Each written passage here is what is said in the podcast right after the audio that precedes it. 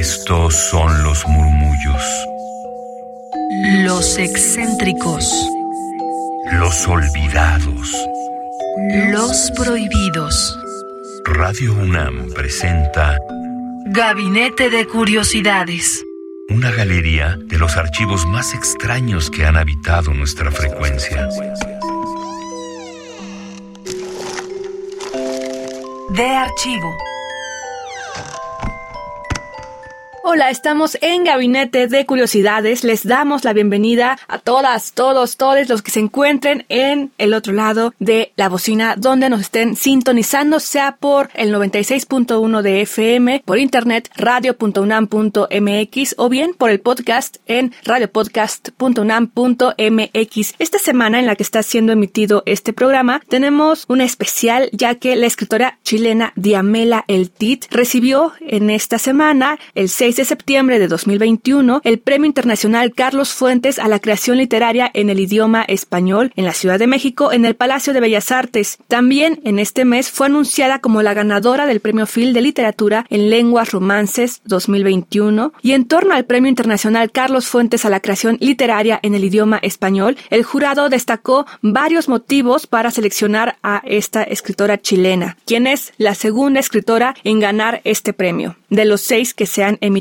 hasta la fecha. Dentro de estos motivos que expuso el jurado son que Damiela El Tit ha estado comprometida con la reinvención del lenguaje y la transgresión, sin perder de vista las dimensiones ética y política. Su trabajo ha sido significativo en el proceso de cambio social y cultural de los territorios de la lengua española y ha renovado las formas mismas de la expresión a través de su estructura, donde conviven la poesía, el ensayo y la narrativa. La obra del Tit rompe las fronteras de género, tiempo y espacio, manteniendo una constante y vital vigencia.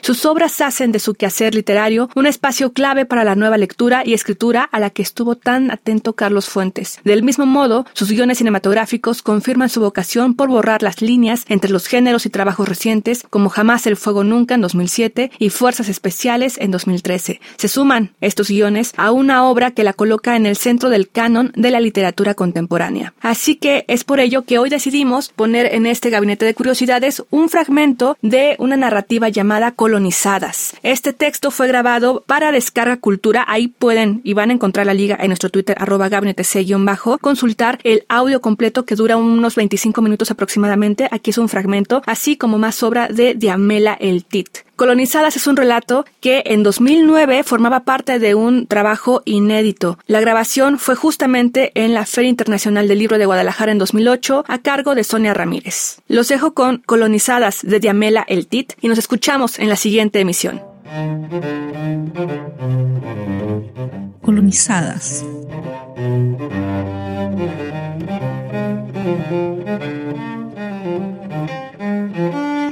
Mi madre está más enferma que yo, mucho más. Basta verla para entender que su estado es terminal. Es terminal, dijo el médico. El médico que nos atiende a las dos. El médico que nos obliga a innumerables exámenes. El médico que nos hace respirar una y otra vez. El médico que nos deriva por interminables pasillos hasta las frágiles salas donde nos pinchan. Y por la orden de ese mismo médico, nuestra sangre va llenando copiosamente los tubos, un día y otro, o dos veces al día, tan seguido que es inhumano o insensato, demasiada sangre. Aún así, pese a su terrible diagnóstico, ella se entregó a mí. Lo hizo abusando de su condición de madre terminal, atenderme, cuidarme, atenderme y cuidarme, infatigable para que yo mejore o reviva, no sé. Te ves mal, me dijo mi mamá. Verdaderamente tú te ves mucho peor que yo. Es así. Aunque mi madre es la que padece un estado terminal, puso mi enfermedad antes que a sí misma, y que a todo cuanto existe en el mundo que ya se ha cerrado para nosotras. Estamos enfermas, las dos, pero yo me veo más enferma que ella. En eso mi madre no se equivoca, porque yo parezco su madre y ella mi hija, algunos días, a ciertas horas. Mientras mi enfermedad me avejenta, a ella la rejuvenece. Se ve mejor o más sana, porque su estado es terminal y parece muerta mi mamá, ¿no es verdad? Yo, su hija, envejezco por el exceso de dolor, por los exámenes, por cómo avanza mi enfermedad y la preocupación que me ha causado y que me causa que mi madre sea una enferma terminal, porque para una hija nada es más importante que su mamá. Eso me lo dijo mi madre. Me dijo que para ella nada había sido más importante que su madre. No me gusta, no me gusta, no. Verme tan mal ante los ojos del mundo. Resulta demasiado cruel que tú, o cualquiera, parezcas la madre de tu propia madre. Pero yo soy una enferma, y mi cuerpo enfermo ya se ha abierto una multiplicidad alucinante de síntomas, y poco o nada me preocupa mi apariencia. Ante la mirada inconmensurable del mundo que nos rodea, soy una enferma grave, y eso me da licencias, como lucir en ocasiones más enferma que mi madre, lo que es absolutamente falso. Los ojos. No veo ya nada con los mismos ojos. Una visión nueva, súbita y nueva me empaña la mayor parte de los objetos, que parecen cubiertos por una capa transparente que brilla, y ese brillo fatiga de manera constante a mis pupilas que dejan de esforzarse y se resignan. O no me los empaña. Eso puede suceder, pero los objetos se desenfocan en un movimiento artero e incontrolable. Y eso sí es peligroso, verdaderamente aterrador, porque solo camino para no caerme, camino ancianamente, con una conciencia agotadora sobre cada paso que doy, cada una de las pisadas, ¿se imaginan? Entonces mi cuerpo y los pasos que doy se hacen demasiado visibles u obvios. Eso me pasa por la falla de mis ojos, sus innumerables males. Veamos. El año pasado, mi madre, que siempre supo todo, absolutamente todo lo que me pasa, me tomó del brazo y la gente, una masa impresionante de personas, prácticamente una multitud humana, incluso mis amistades más cercanas, vieron que mis ojos ya no me respondían, porque mi mamá lo hizo evidente. ¿Y cómo iban a entender que mi madre, en su estado terminal, era la que necesitaba afirmarse en mí, y que por el volumen y el peso que dejaba caer sobre una mujer tan enferma como yo, empeoraba la situación ya muy lesionada de mis ojos? Porque es un asunto irremediable. Yo tengo que acompañar a mi madre terminal a todas partes y ella hace lo mismo con su única hija enferma grave como yo estoy. Con una serenidad filial me dispuse a escuchar el pormenorizado diagnóstico que el médico, al que había terminado por comprender debido a los años intensos de nuestra enfermedad, iba a expresar de manera protocolar o profesional. El claro diría lo que tenía que decir, un secreto a voces, que el estado de mi madre era terminal y que sólo el pavor que le provocaba mi enfermedad la mantenía viva. El médico era atrozmente católico, y ese sentimiento circulaba por sus manos quirúrgicas, salvajes y hasta primitivas. Pero ese hombre era después de todo nuestro médico, y yo necesitaba confiar en él, porque la medicina de nuestro médico podía conseguir, no un milagro, no. Yo impedí con todas mis fuerzas que mi madre se hiciera católica, pero sí un avance científico, un descubrimiento orgánico que nos detuviera la enfermedad, y quedáramos para siempre así, en ese estado en que nos sorprendía su diagnóstico horrible, enunciado con una frialdad aterradora. Pero así es nuestro médico, cruel, feo y cruel.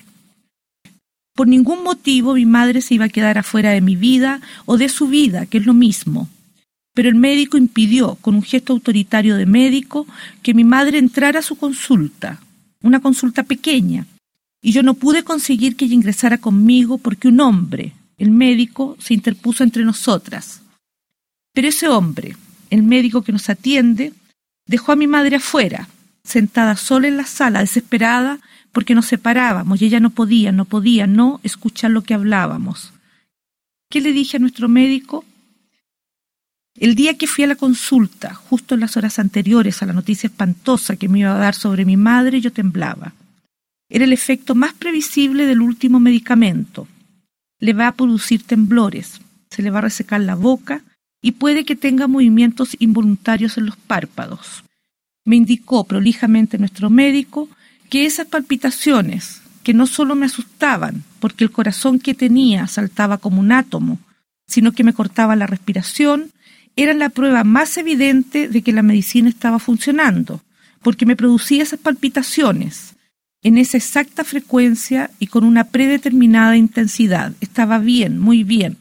Los síntomas parecían claros. Yo era una enferma grave y tenía que entender de una vez por todas que no podía sentirme mejor, ni menos reducir la cantidad de síntomas, ni tampoco cómo se me ocurría quejarme de los efectos que me producían los medicamentos, que al fin y al cabo me mantenían viva. Quizás esa fue la única vez que vi una sombra de molestia no católica en su rostro, y mi madre asintió con la cabeza y me dijo a gritos, como acostumbraba, ¿Pero qué esperas? ¿No entiendes que estás demasiado enferma? ¿O acaso quieres sentirte bien? Eso es. De eso se trata toda esta escaramuza, tus quejas estériles, el surco viejo de tu frente. Mi madre estaba molesta por la actitud del médico. Ella no entendía que el médico se refiriera a mi salud cuando era ella la enferma terminal y quería poner las cosas en su lugar, atacar de manera indirecta a nuestro médico e indicarle lo que le parecía una falta de ética profesional, privilegiar una enferma sobre la otra, dejar una enferma terminal como ella de lado o postergarla, que era lo mismo. El médico, provisto de su amplia indiferencia médica, nos atendía juntas, nos recetaba juntas, nos despedía y nos saludaba a las dos. Era cómodo después de todo, porque así no corríamos el espantoso riesgo de encontrarnos con alguna de nuestras amistades en su estrecha sala de espera, para decirnos que saludar a una de nuestras íntimas amigas con nuestras sonrisas afectuosas y enfermas, y describirle a la íntima amiga que teníamos nuestros innumerables dolores, heridas, moretones, malestares, insomnios y la pobreza en que estábamos sumidas por los costos demasiado onerosos y la abierta usura y aprovechamiento económico que enriquecía a nuestro médico y al laboratorio que nos disecaba, mirándonos mal por culpa de nuestros ojos enfermos, furiosas las dos, porque mi madre terminal quería acumular únicamente para sí todo el terror que inspirábamos, y nuestra íntima amiga pensaba en su madre y en el alivio que empezaba a sentir ella, nuestra íntima amiga, porque su madre después de todo había muerto sola, sin ella, su madre muerta. Nuestra íntima amiga era una anciana como yo y como mi madre. Tenía infinidad de años y estaba esperando a nuestro médico. Entonces, las tres en esa sala de espera pudimos vernos las caras bastante enfermas, porque una de nuestras íntimas amigas estaba a punto de colapsar y nosotras, mi madre y yo, no queríamos oír una sola palabra, no estábamos allí para escuchar las enfermedades de nadie, absolutamente. Sin embargo, cuando el médico me dio la terrible noticia, nos separó a mi madre y a mí. Ese fue uno de los peores acontecimientos de mi vida, porque yo no sé qué hacer sin mi madre, no sé francamente qué decir, o cómo comportarme si ella no me lo indica pero gracias a Dios no va a sufrir demasiado con los medicamentos que le voy a indicar. El estado de su mamá es terminal. Lo dijo de una manera terrible, de una manera médica. Y mi madre afuera sola, pensando en mí, en mi grave estado de salud, y yo adentro, con el médico escuchando la única noticia a la que no puedo sobrevivir. Pensé, y ahora reconozco, que fue un exceso interpretativo que mi madre le había pedido al médico que me diera esa mala noticia. Pensé que mi madre se había coludido con nuestro médico para acelerar mi muerte, diciéndome precisamente lo único que yo no puedo soportar, vivir sin mi madre. Estábamos separadas por unas delgadas paredes, pero aún así ni yo ni ella podemos resistirlo, pasar un minuto la una sin la otra. Somos demasiado unidas, al punto que fue difícil, sí, muy difícil para mí ir a cualquier lado sin recordar a mi madre, suponer lo que mi madre pensaba de lo que yo precisamente estaba haciendo en ese instante. Pero cuando rememoro, si consigo remontarme hasta nuestros primeros tiempos, mi madre ya estaba enferma. Pero lo único importante es que ahora estamos cautivas por un médico medieval que vive en la era de las conversiones y las plegarias. Un médico que duerme con su rosario y nos da medicamento tras medicamento, porque todavía nos mantiene demasiado enfermas pero vivas.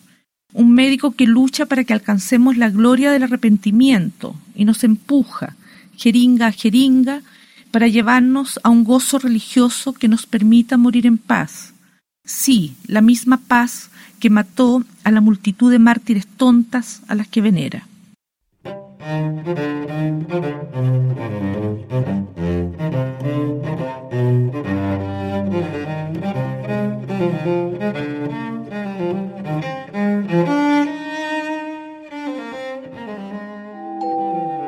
UNAM presentó Gabinete de Curiosidades.